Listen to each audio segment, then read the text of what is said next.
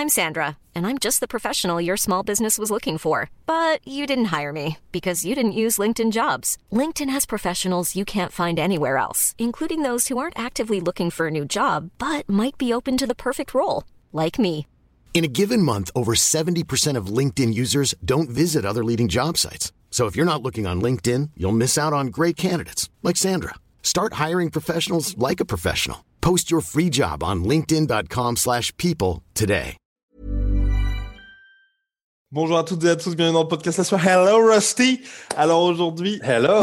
Putain, on est déchaîné. On est déchaîné pourquoi? Parce que ça y est, on va enfin avoir la paix dans cette catégorie lightweight. Je plaisante bien évidemment. Dana White l'a annoncé, Khabib Nurmagomedov l'a confirmé. C'est assez triste parce qu'on n'aura pas de last hurrah de notre cher Khabib Nurmagomedov qui n'affrontera pas donc euh, tel ou tel lightweight pour aller jusqu'au 30-0. C'est officiel. Il prend sa retraite. On va voir ça tout ensemble et il laisse un héritage assez impressionnant, je crois. Parce qu'il était, assez fort quand même. Non, mais il était monstrueux. En fait, c'est vrai que c'est ce qu'on se disait avant euh, quand on allait voir un petit peu les différentes accords de Habib. Simplement le fait de les citer, vous vous rendez compte que, ah oui, d'accord, en fait. Il y a le fait qu'il était ultra dominant et il y a tous les records qui viennent euh, prouver ça, en fait. C'est euh, ok, bah, puisque vous le voulez, on y va. Donc, Générique, générique, c'est mon le cher. lightweight. Générique, Générique. mon cher Ross.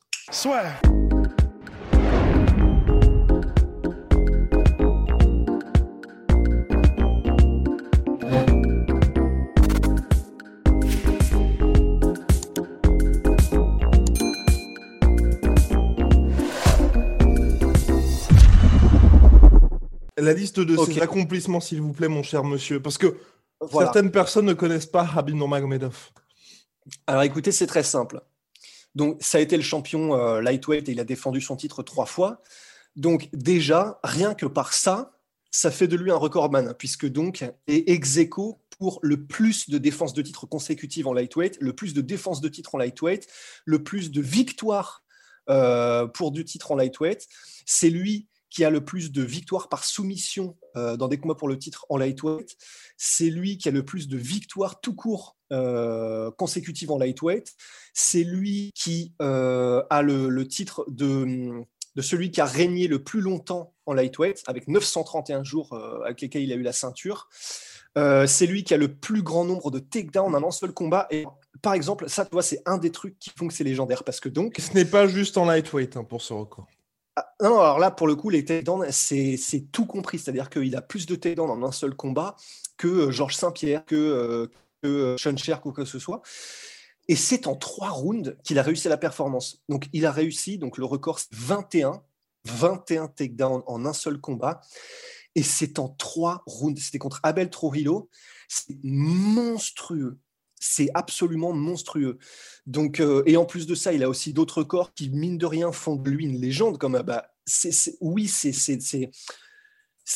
de l'argent et oui, c'est du pay-per-view, mais c'est lui qui a donc qui a fait partie du combat qui a le plus vendu de l'histoire de l'UFC avec euh, 2 400 000 pay-per-view contre Conor McGregor. C'est le premier euh, champion musulman aussi de l'UFC, donc mine de rien, c'est quand même une première. C'est le deuxième russe, c'était pas le premier, parce que le premier c'est Oleg Tartarov. Mais voilà, simplement le fait de nu- d'énumérer ses accomplissements, ça vous donne une, idée de l'ampleur du personnage, en plus du fait que bah, son style de combat le rendait euh, aussi écrasant face aux autres. Les chiffres sont là pour euh, défendre son statut déjà de meilleur lightweight de tous les temps, probablement. À mon sens, oui, en tout cas, je sais pas ce que tu en penses. Mais, euh, un, des, un des meilleurs de tous les temps aussi, sans doute. Quoi. Je mets quand même Benel Darius devant, mais sinon je, trouve qu'il est, je trouve qu'il est très solide. Non, Benel Darius, c'est petit calembour, il est, il est très fort, notre cher Benel Darius, et je te rejoins complètement. Plus grand lightweight de tous les temps. Bien, maintenant on va se poser la question de pourquoi cette retraite à ce moment-là, parce que là je vois les mauvaises langues. Ah, il esquive Conor McGregor, il esquive Georges Saint-Pierre. Non, le problème de Khabib Nurmagomedov, c'est que je pense qu'il s'est retrouvé dans une situation où il n'y avait pas d'option intéressante pour lui.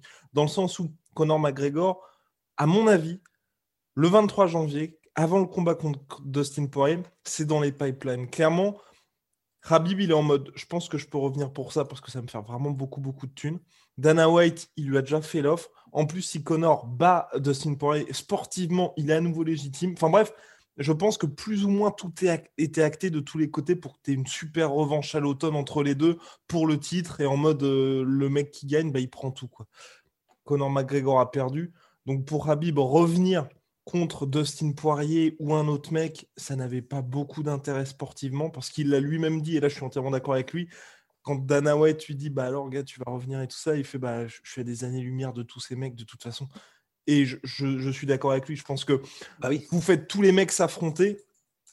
Quand je dis tous les mecs là, vous prenez le top 10, tous les gars s'affrontent. Le seul qui va en sortir en étant invaincu, ça va être Habib, je pense. Alors tous les gars auront, tu sais, deux, trois défaites ici et là. Donc je pense qu'il n'y avait pas d'intérêt pour lui. Et financièrement, il n'y a personne qui peut faire en sorte que Habib se lève le, à part Conor McGregor, se lève le matin et se dise Bon, bah ok, là c'est parti, je reviens pour le 30-0. Non, c'est clair. Honnêtement, euh, c'est aussi simple que ça. Il est tellement loin devant qu'en fait, euh, bah, au bout d'un moment, regardez ce qui se passe dans le rétro, euh, bah, ça devient chiant en fait. Et du coup, bah, c'est compréhensible, c'est tout à fait compréhensible. Alors c'est vrai que perso, j'aurais, tu vois, on en a déjà discuté, mais j'aurais aimé aussi qu'il revienne, ne serait-ce que pour, pour qu'on ait cette, un peu cette fête, tu vois, euh, qu'on n'a pas pu avoir parce que c'était sorti de nulle part lorsqu'il a dit ça contre Geji. En plus de ça, du coup, on vient de faire la liste des records qu'il a, qu'il a mais comme vous avez pu le remarquer, il y a beaucoup des records par rapport au championnat, à la ceinture lightweight, où il est ex aequo. Et bah, en vrai, ça aurait été quand même. Il, avait, il aurait eu l'occasion de d'une pierre deux coups. Tu vois, un, il va un chiffre rond, 30-0, c'est quand même pas mal. Et en plus de ça, il bat tous les records en lightweight. Donc c'est vrai que pour ça, il y aura toujours un petit ah, ça aurait été bien. Mais d'un autre côté, c'est compréhensible. La revanche contre Connor, euh, bon, bah, financièrement, ça aurait été cool, mais littéralement, à part du financier, il n'avait rien de plus à gagner. Parce que qu'est-ce que tu veux faire de plus que soumettre et dominer totalement euh, ton, ton, ton Némésis donc euh, c'est compréhensible, c'est vraiment compréhensible. On, aurait, on peut regretter peut-être aussi effectivement qu'il ne soit pas monté chez les welterweight. Ça, ce sera peut-être mon plus gros regret à la limite. Mais, euh, mais sinon, c'est totalement compréhensible. Qu'est-ce qu'il peut faire de plus en fait? Personne entre guillemets n'est à son niveau en fait. Et le combat contre Georges Saint-Pierre ne s'est pas fait tout simplement parce que là, c'est Georges Saint-Pierre qui ne voulait pas descendre en lightweight. Et je pense que Rabib, qui est, bah, on en parle assez souvent, qui est intelligent et qui a, je pense qu'il a parfaitement conscience, tu vois, de ses forces et de ses faiblesses et se dit que faire un combat en catchweight face à un mec extrêmement bon en lutte, bon, euh, ça n'a pas grand, enfin, ça n'a pas grand intérêt pour lui. Ça a de l'intérêt, mais ce serait très compliqué. Donc Rabib lui voulait faire le combat en lightweight. Georges Saint-Pierre a dit on fait ça en catchweight, donc catchweight qui n'est pas une catégorie de poids, mais entre la catégorie des lightweight et la catégorie des welter, et c'est pour ça que les gars ne sont jamais parvenus à un accord, puisque euh, bah, il y avait ce gros problème de poids. Donc voilà, donc finalement là aussi on peut pas trop le reprocher à Rabib, parce que c'est vrai que pour, ta sortie, quand il y a quelqu'un qui a géré sa carrière quand même d'une main de même, bien évidemment, il y a Rabib, mais il y a aussi tout, tout le staff derrière lui, qui ont vraiment à chaque fois géré ça de manière à ce que bah, soit à 10-0 tranquille avec des adversaires qui lui permettaient justement de passer des étapes et puis ensuite on arrive à l'UFC et là encore on gère ça vraiment bien, pas de combat en short notice. Enfin, à chaque fois, vraiment, dans cette optique de le titre et garder son statut d'invaincu, il n'allait pas prendre un aussi grand risque pour le dernier combat de sa carrière. Et je rejoins complètement Rust. Hein. Moi, j'aurais vraiment aimé le voir en welterweight, mais là, encore une fois, Rabib l'a dit, ma catégorie de poids, c'est lightweight, même si c'est vrai qu'il a eu beaucoup de mal à faire le poids tout au long de sa carrière. C'est un petit peu le la seule critique qu'on peut émettre à l'encontre de Rabib, c'est vrai que c'est ces pesées qui ont été un peu compliquées, ou alors de temps en temps, tout simplement contre Tony Ferguson lors de l'UFC 209, je crois, en mars 2018, où il a eu ce problème justement deux fois. Euh, deux fois ou les reins qu'on lâché euh, C'est les reins qu'on lâché, je crois. Bref, juste avant, c'est à cause d'un weight cutting mal géré que, qui n'a pas pu combattre Tony Ferguson. Mais tout ça pour dire en fait que on aurait bien aimé le voir en welterweight, mais là pour lui, quand tu es extrêmement bon en lutte, sport de préhension par excellence, c'est un petit peu compliqué de monter de catégorie et de passer de gars qui sont à 70 kg à 77, surtout quand toi, tu. Enfin, cet avantage en poids est extrêmement déterminant pour toi. Voilà. Voilà. Mais. Et en plus de ça, euh, bah, je crois qu'il ne voulait pas affronter Kamaru Usman euh, de toute façon, puisque. Complètement. Ils, sont, ils sont du coup, euh, voilà, ils sont, bah, ils sont, ils sont sauce quoi, tout simplement.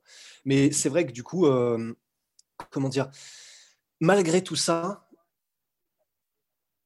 pardon, euh, c'est Justice League qui s'est ouvert, euh, tout simplement. Euh, mais oui, non, c'est, mais, mais, malgré tout ça, c'est vrai que même Justice League que Rust, Justice League que Rust regarde sur Apple TV Plus, c'est le seul moyen légal pour regarder Justice League en France. Voilà, on vient de souscrire à un abonnement familial, donc on se partage à plusieurs Polydomso également. Voilà, exactement. Et, euh, et on se réjouit. Mais ça n'est pas la question. La question, c'est Habib. Et c'est vrai que mais malgré, malgré ça, en fait, malgré le fait qu'il n'ait pas monté en welterweight, malgré le fait qu'il n'ait pas fait cette dernière défense de ceinture qui lui aurait permis vraiment de, bah, tout simplement de devenir indétrônable, puisque là, il reste ex comme on l'a dit, ben, en fait, c'est vrai qu'on peut quand même, on peut se dire, on a vécu quelque chose d'extraordinaire. Et c'est ça qui est assez ouf, tu vois, dans, dans, dans, dans ce qui s'est passé. D'ailleurs, on n'a pas, on n'a pas vécu son ultime combat en live, mon cher Rust. Si, on a eu cette chance. On a eu cette chance. L'émotion. Oh Exactement. Oh un vrai moment d'émotion, du coup, euh, lorsqu'il a. Parce que, voilà, bah, tu vois, c'est ça aussi qui fait que c'est légendaire et qui, que des carrières sont légendaires, c'est des moments, en fait, aussi. Et ben là, par exemple, ce moment-là où il arrive à. Il accélère, il place la soumission à Justin Gagey. On le rappelle en se prenant à moitié en plus le pied dans la cage alors qu'il avait déjà l'orteil pété. Tu le vois grimacer euh, à la caméra, mais il y va quand même. Il arrive à soumettre Justin Gagey dans la douleur après une fin de camp d'entraînement. Euh, infernal où il pouvait quasiment pas s'entraîner justement à cause de son orteil cassé. Il le soumet et quand tu sais tout ce que ça veut dire après, euh, le décès de Manap, après le fait que bah, du coup c'était c'était des conditions qui étaient complètement extraordinaires dans lesquelles il a fait cette défense de ceinture. Et là, il s'effondre en sanglots euh, au milieu de l'octogone. Le moment, bah, du coup, on, avait, on avait cette chance incroyable d'y être. C'était c'était vraiment, c'était lourd d'émotions en fait. Et c'est vrai que oui, on n'aura pas eu l'autre défense de ceinture, mais d'un autre côté, tu vois, on peut aussi se dire, finir sur un tel moment d'émotion et qui veut dire autant, c'est bien aussi. Donc euh, l'un dans l'autre, c'est vrai que c'est voilà, c'est comme ça que l'histoire était censée se dérouler. Mais euh, non, des, des, moments complètement fous. Enfin, de toute façon, ces trois derniers combats, à part celui de Dustin, et encore, non, même celui de Dustin, parce qu'il y avait Abdul justement. Donc en fait, il a pris le titre, et une fois qu'il a pris le titre, chacune de, ses défenses de ceinture, c'était euh, c'était un épisode Netflix à part entière, tu vois. Il y avait des, histoires, de l'émotion, des hauts, des bas, des, rebondissements. Enfin, c'est c'est ça aussi qui fait que son run est incroyable et qu'on a vécu, nous tous là, euh, quelque chose d'assez incroyable. Bah, c'est tout ça, quoi c'est pas que les records, c'est pas que les performances dominantes, c'est les histoires autour de Habib qui ont fait que quoi. On va pas rappeler l'histoire avec Connor, on va pas, enfin, des trucs de fou quoi. Et puis surtout en prenant sa retraite au sommet avec un petit quand même, un petit sentiment de d'inachevé un petit peu parce qu'on aurait aimé qu'il ait 30-0, il reste au top.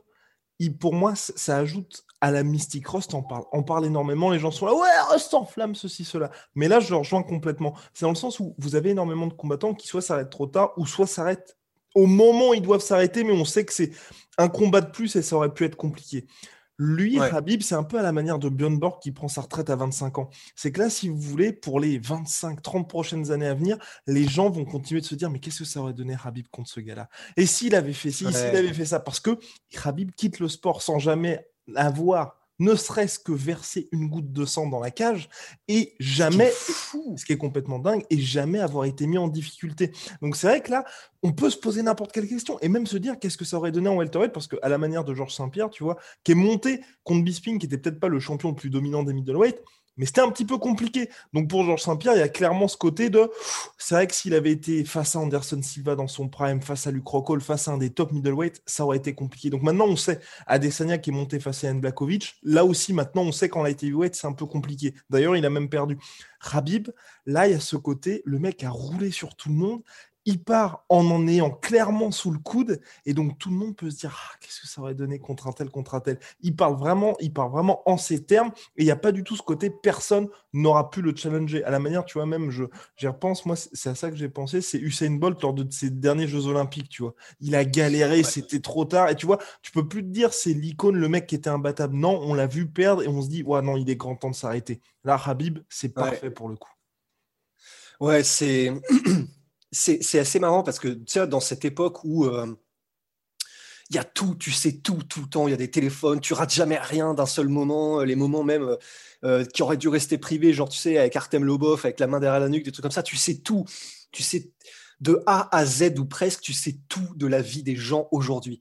Donc en fait, c'est normalement, c'est extrêmement compliqué de, de, bâtir un mythe, de construire un mythe, une légende. Quelqu'un qui, te sait, tu as l'impression que le mec, il est, euh, il, il est pas tout à fait humain, tu vois. Bah, ce qui est fou, c'est que en faisant ça et en partant maintenant, ben, Habib arrive à recréer un petit peu ce côté, euh, ouais, ce côté mythe en fait, ce côté effectivement à jamais maintenant. C'est-à-dire que dans, dans, le MMA, il y aura toujours, comme tu viens de le dire, ce côté, bah ouais, mais tu vois, il y a un gars qui était tellement au-dessus de tout le monde qu'il est même parti parce qu'il s'ennuyait, tu vois. Et ben ça, c'est à jamais. Et c'est, je trouve ça extraordinaire qu'on puisse avoir ce genre de personnage aujourd'hui dans le monde du sport, en sachant justement ce que c'est, tu vois, euh, as par exemple des, anciens boxeurs au 19e siècle ou euh, au début du 20e, euh, ils ont 200 victoires d'affilée. Tu te dis, putain, qu'est-ce que ça aurait donné s'il était aujourd'hui? Mais on sait rien à propos d'eux. Tu sais pas vraiment, tu sais rien à propos de qu'ils ont affronté. Tu sais, c'est un petit peu, un petit peu opaque, tu vois. Là, on sait tout. On connaît tous les adversaires. On sait à quel point c'est légitime. On sait à quel point il est bon pour de vrai. On sait à quel point les histoires et les gens qu'il a battus sont réels. Et pourtant, le mec réussit à devenir un mythe et à partir au top. Donc, il faut vraiment qu'on se rende compte à quel point c'est exceptionnel ce qu'on a vécu et à quel point ça va le rester, du coup, parce que c'est Georges Saint-Pierre, d'ailleurs, qui disait dans une interview il y a quelques jours que euh, avant que, qu'il y ait cette déclaration de fin de carrière de Habib, Georges Saint-Pierre disait euh, l'UFC n'est vraiment pas content de ce qui est en train de se passer parce qu'il n'aime pas quand un athlète peut partir selon ses propres termes. Est-ce qu'il a raison Est-ce qu'il a tort? On n'en sait rien. Ce qui est sûr, c'est que c'est intéressant ce qu'il dit parce qu'honnêtement, d'un point de vue business pour l'UFC, c'est vrai qu'il vaut mieux que n'importe quel athlète, même un champion, parte selon les termes de l'UFC parce que du coup, ben entre guillemets, c'est l'UFC qui maîtrise tout de A à Z. Et euh, tu n'as pas ce côté euh, personnalité qui était plus grande que l'UFC et qui a fait ce qu'elle voulait. Bah maintenant, il y en a une. Et maintenant, c'est Ravib. Quoi. Bravo, mon cher Rust. Et ce sera le mot de la fin pour ma part, concernant euh, Rabim Nurmagomedov, c'est j'aimerais juste, moi en tout cas, qu'il revienne, mais tu vois, dans 2-3 ans. Encore frais, juste pour un seul combat, pour avoir ce côté, parce que c'est vrai qu'on en parle énormément, la catégorie lightweight, dans l'histoire de l'UFC, ça a toujours été la plus compétitive, et c'est pour ça qu'avec trois défenses de ceinture, Habib a déjà tous les records, parce qu'il y a eu énormément de roulements. Mais pour moi, ce qui cimenterait vraiment définitivement, son héritage, déjà, là, c'est un truc de ouf. Mais tu vois, qui battent à la manière de John Jones, à la manière des JSP, à la manière des Anderson Silva, qu'il y ait la prochaine génération qui l'écrase. Tu vois, donc il attend qu'il y ait deux ans. On, on oublie les Dustin Poirier, les Conor McGregor, les Michael Chandler. Tous les mecs actuels, là, ça y est, c'est terminé. De toute façon, il les a battus. Mais tu as un nouveau champion qui est considéré comme dominant. Rabib revient juste pour un combat, juste pour dire écoutez, je vais vous montrer qui est le patron. Et ensuite, il revient. Il, il repart. C'est terminé. Et là, tu vois, tu as définitivement ce truc de ok, il n'y a pas de côté de. Il y avait un style qui était prédominant à cette époque-là. Les mecs se sont adaptés. Ouais. c'est bon. Et ça, ce, serait vraiment le dernier truc pour moi qui permettrait vraiment de. C'est déjà l'un des plus grands de tous les temps, mais il y aurait le 30-0 parce que je veux vraiment ce 30-0. Moi, eh oui, en et en plus, ça voudrait dire quelque chose. Voilà. Ouais, non, non, c'est vrai, c'est vrai. Et pour le coup, alors là, mais bon, on, sait déjà que, voilà, tu l'as dit, c'est un mythe, etc. Mais s'il fait ça, si dans 2-3 ans, mettons que. Euh, bon, soit Islam n'a pas réussi à devenir champion, Islam Makhachev, soit il est devenu champion, mais il s'est fait détrôner euh, par justement, mettons, un petit génie, un, petit nouveau euh, qui, qui, écrase tout sur son passage. Rust, par exemple? Là, ouais, super. et que du coup, euh, Habib arrive et dise, ah bah, tu vois, cette expression que tout le monde est en train d'utiliser en ce moment-là.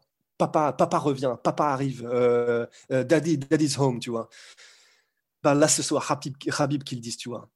Ok, il y a ce mec qui, qui est imbattable, euh, qui, que, que, que, personne ne peut approcher, qui a, qui a mis à l'amende tout le monde. Ça m'intéresse. C'est un challenge pour moi.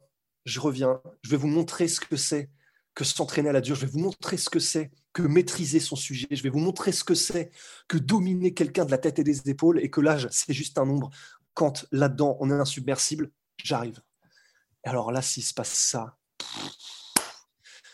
mais on va, on est déjà dans un film, mais là, ce serait un film, euh, ce, serait, ce serait, Ce serait la Snyder Cut. J'hésitais à dire. La Habib's Cut. Ouais, ouais, ce serait la Habib Cut, quoi. Habib Director's Cut. Eh ben formidable. Mon cher Ross, big shout out à My Sweet Protein. On pouvait terminer sur des, des mots plus pertinents. Moins 38% sur tout My Protein avec le code la sueur. Et moins 10% sur tout Venom avec le code la sueur. Venom, sponsor de l'UFC. Proud sponsor of la sueur. On se retrouve très vite pour de nouvelles aventures parce que oui, on me dit dans l'oreillette que l'UFC va organiser un titre vacant entre deux athlètes. Et on va se poser la question de pourquoi